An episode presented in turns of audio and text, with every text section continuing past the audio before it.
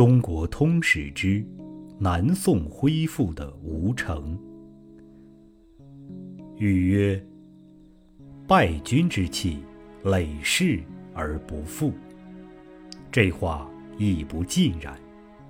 困兽犹斗、反败为胜的事情，绝不是没有的，只是看奋斗的精神如何罢了。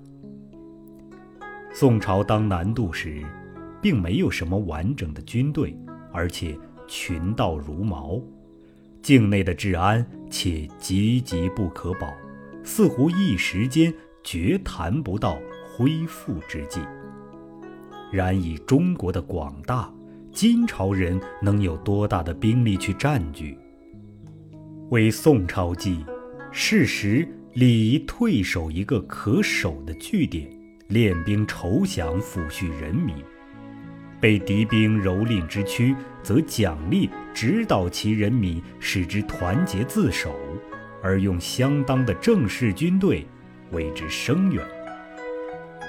如此相持，历时稍久，金人的气焰必渐折，恢复之谋就可从此开展了。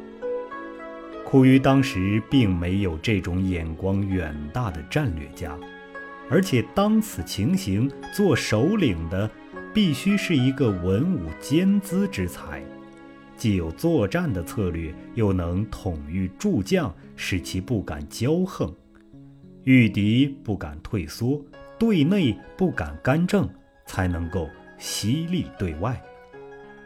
而这时候又没有这样一个。常于统帅的人物。金兵既退，宗泽招降群盗，以守汴京。高宗既不能听他的话还避，又不能驻守关中或南阳，而走扬州。公元一一二九年，金宗翰、宗望会师蒲州，分遣娄氏入陕西。其正兵南下，前锋直打到扬州。高宗奔杭州。明年，今宗弼渡江，自独松入关。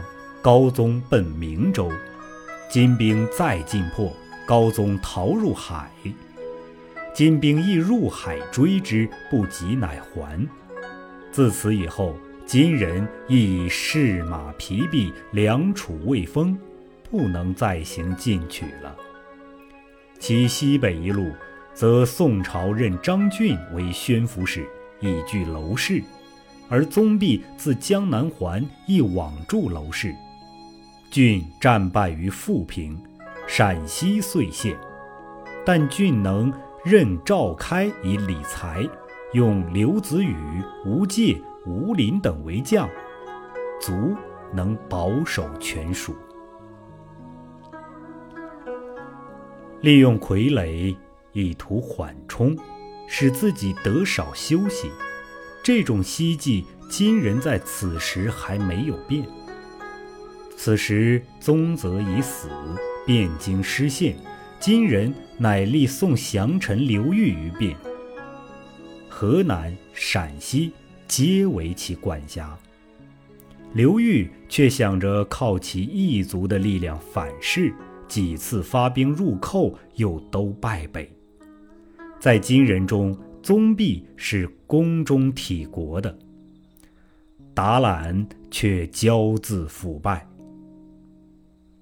秦桧是当金人立张邦昌时，率领朝官力争立赵氏之后，被金人捉去的。后来以次达懒，秦桧从海路逃归。秦桧的意思是偏重于对内的，因为当时宋朝的将帅颇为骄横，领稍为其所附，功勋为其所奏，朝廷以转运使馈饷，随意诛求，无复顾惜，使其进城居坠，则非特北方未易取，而南方亦未易定。所以要对外言和，得一个整理内部的机会。当其南还之时，就说要南人归南，北人归北。高宗既无进取的雄才，自然意见与之相合，于是用为宰相。一一三七年，刘裕为宗弼所废，陈惠趁机使人向达览要求，把河南、陕西之地还给宋朝。达览允许了，明年遂以其他地来归。而金朝突起政变，一三九年，宗弼回上京，达览南走至燕京，为金人所追杀，被杀。何意遂废，宗弼再向河南，娄氏再向陕西。宋朝此时兵力已较南渡之初稍强。宗弼前锋至顺昌，为刘琦所败。岳飞从湖北进兵，亦有郾城之捷。吴林亦出兵收复了陕西若干州郡。倘使内部没有矛盾，自可和金兵相持。而高宗秦桧执意言和，把诸将召还，和金人成立合约。东以淮水，西以大散关为界，遂奉银绢各二十五万两匹。宋高宗称臣于金，可谓屈辱极了。于是罢三宣抚司。改其兵为某州驻扎御前驻军，而设总领以私其财富。金太宗死后，太祖之孙熹宗立，以嗜酒昏乱为其弟海陵庶人所弑。此事在一一四九年，海陵更为狂妄，迁都于燕，后又迁都于汴。一一六零年，遂大举南侵。以其暴虐过甚，兵甫动，就有人到辽阳去拥立世宗。海陵闻之，欲尽驱其众渡江，然后北还。至采石矶，为宋于允文所败，改驱扬州，为其下所弑。金兵遂北还。一一六二年，高宗传位于孝宗，孝宗颇有志于恢复。任张俊以图进取，郡使李显忠进兵至涪陵，大败，进取遂成画饼。一一六五年，以岁币各减五万，宋主称金主为伯父的条件成和，金世宗算是金朝的令主。他的民族成见是最深的，他曾对其种人。屡称上京风俗之美，教他们保存旧风，不要汉化。臣下有说女真汉人以为一家的，他就板起脸说女真汉人其实是二。这种尖锐的语调，绝非前此的北族所肯出之于口的，其存之于心的，自亦不至世宗之甚了。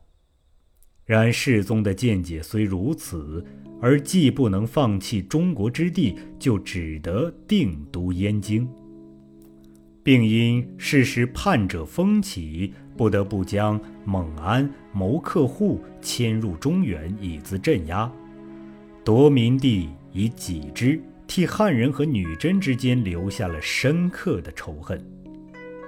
而助蒙安谋克人，则为酒事务。竟有一家百口拢无一苗的，征服者的气质丧失尽尽了。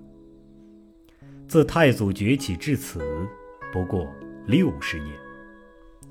公元一一九四年，孝宗传位于光宗，此时金世宗亦死，子张宗立，北边颇有叛乱，河南、山东亦有荒欠之处，金朝的国势渐衰。宋光宗多病，皇后李氏又和太上皇不睦。一一九四年，孝宗崩，光宗不能出而持丧，人心颇为疑惑。宰相赵汝禹因和门使韩胄，请于高宗后无事，扶嘉王扩内善，是为宁宗。韩胄排去赵汝禹，代为宰相，颇为士流所攻击。想立恢复之功，以荐职众口。一二零六年，遂贸然北伐。谁想金兵虽弱，宋兵亦不强。兵交之后，襄阳和淮东西州郡次第失陷。韩胄又想谋和，而金人复书要斩纣之首，何意复决。皇后杨氏本和韩胄有隙，使其兄次山勾结侍郎史弥远，把韩胄杀掉，韩首以馈金。一二零八年，以增加岁币三十万两匹条件成和。韩胄固然是妄人。宋朝此举也太不成话了。和议成后两年，今张宗死，世宗子魏少王立。其明年，蒙古侵金，金人就一败涂地。可见金朝事实业已事成努末，宋朝并没有给予讲和的必要了。蒙古本是伪部落。但其后来和鞑靼混合，所以蒙人亦自称为鞑靼。其居地出在望见河，即今黑龙江上游之南，而后徙于布尔罕山，即今车臣土谢图两部界上的布尔罕哈勒纳都岭。自回纥灭亡之后，漠北久无强部。算到一一六七年，成吉思汗做蒙古的酋长的时候，已经三百六十多年了。淘汰、酝酿，自然该有一个强部出来。成吉思汗少时，漠南北诸部错裂，蒙古并不见得怎样强大，且其内部分裂，成吉思汗备受同族的排挤。但他有雄才大略，收合部众。又与诸部落合纵连横，至一二零六年，而漠南北诸郡悉为所征服。这一年，诸部大会于沃难河源，上他以成吉思汗的尊号。成吉思汗在此时已非蒙古的汗，而为许多部落的大汗了。一二一零年，成吉思汗伐夏，夏人降。其明年遂伐金，金人对于北方所采取的是一种防守政策，从河套斜向东北，直达女真旧地，筑有一道长城。汪古部距今归绥县之北，守其冲要之地。此时汪古通于蒙古，而蒙古得以安行而入长城。会合铺一战，金兵大败。蒙古遂入居庸关，留兵为燕京，分兵蹂躏山东、山西，东至辽西。金人视魏少王立宣宗与蒙古言和，而迁都于汴。蒙古又以为口实，发兵攻陷燕京。金人此时进迁河北的蒙安，谋客户于河南，又夺汉人之地以己之。其民既不能耕，又不能战，是以旦夕待亡。幸一二一八年，成吉思汗用兵于西域，金人乃得少宽。这时候，宋朝亦罢金岁币，币强凌弱，国际上总在所不免的。而此时金人财政困难，对于岁币亦不肯放弃。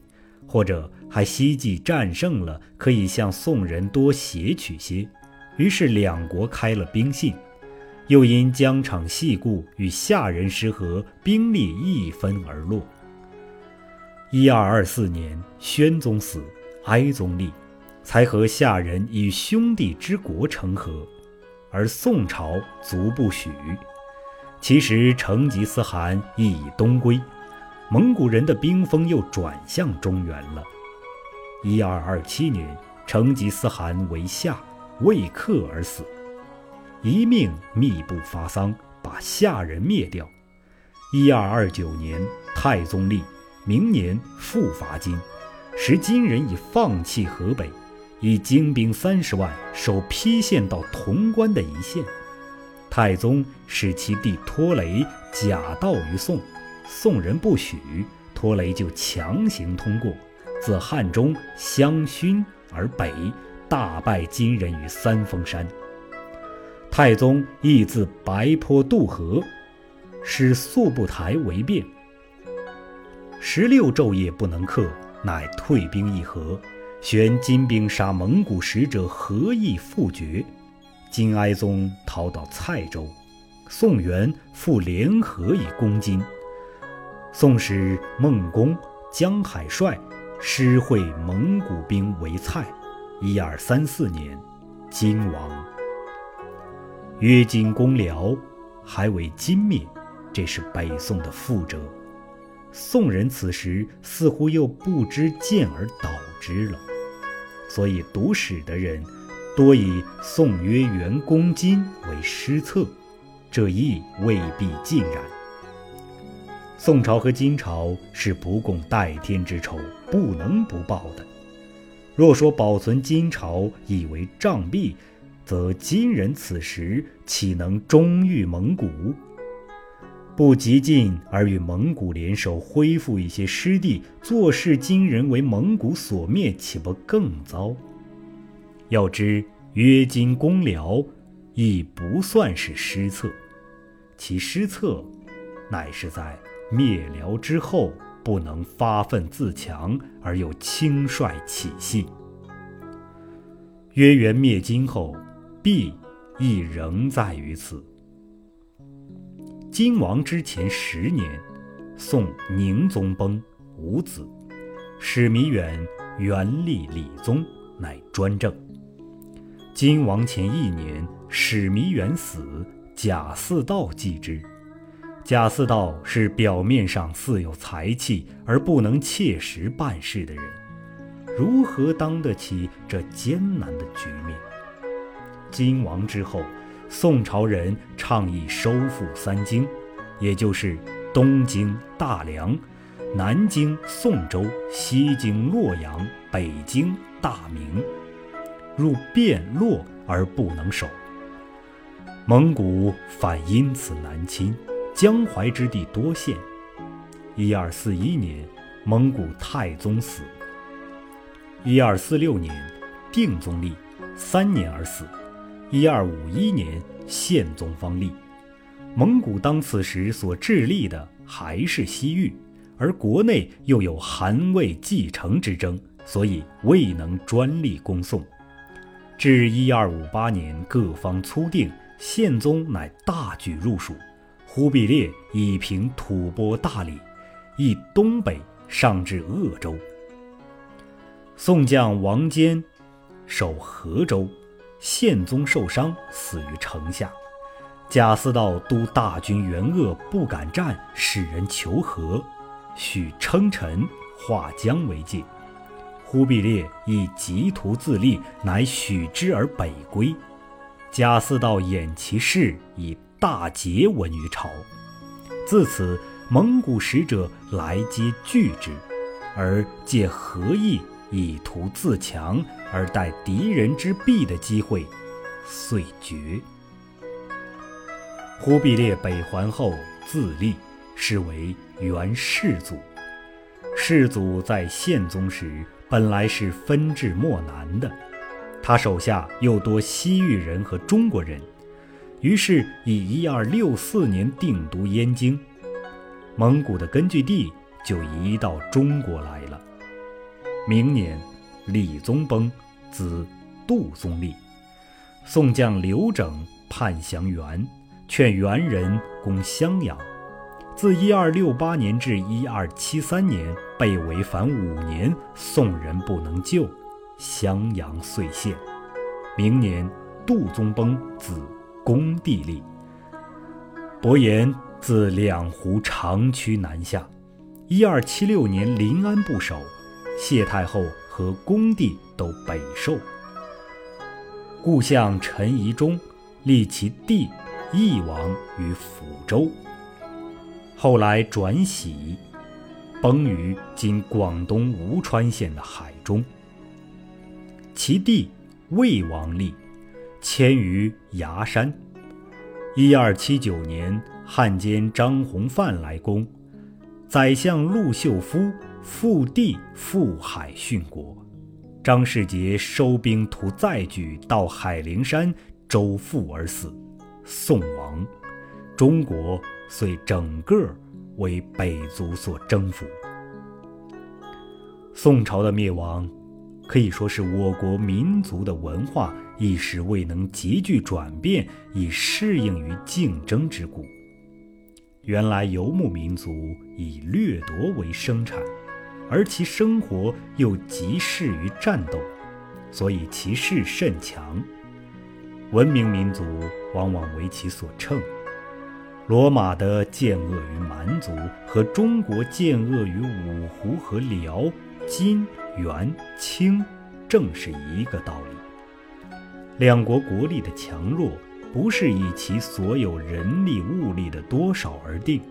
而是看其能利用于竞争的共有多少而定。旧时的政治组织是不适宜于动员全民众的，其所事已和异族抵抗的一部分，或者正是腐化分子的一个集团。是看宋朝南渡以后，军政的腐败，人民的困苦。而一部分士大夫反逆于燕安镇毒，歌舞湖山可知。虽其一部分分子的腐化招致了异族的压迫，却又因异族的压迫而引起了全民族的觉醒，替民族主义建立了一个深厚的根基。这也是祸福以福的道理。北宋时代。可以说是中国民族主义的萌芽时期，南宋一代则是其逐渐成长的时期。试读当时的主战派，如胡权等一辈人的议论，至今犹觉其凛凛有生气可知。固然，只论是非，不论利害，是无济于事的。然而，事有一时的成功，有将来的成功。主张正义的议论，一时虽看似迂阔，若干年代后，往往收到很大的效果。民族主义的形成，即其一例。论是非是宗旨，论利害是手段。手段固不能不责，却不该因此而牺牲了宗旨。历来。外敌压迫时，总有一般唱高调的人议论，似属正大，居心实不可问。然不能因此而并没其真。所以自宋至明，一般好发议论的士大夫也要分别观之，故不该盲目从附和，也不该一笔抹杀。其要再能分别真伪。看谁有诚意，谁是唱高调。这就是大多数国民在危急存亡之时，所以视目辨别清楚的了。民族主义不但在上流社会中植下了根基，在下流社会中亦立下了一个组织。看后文所述，便知。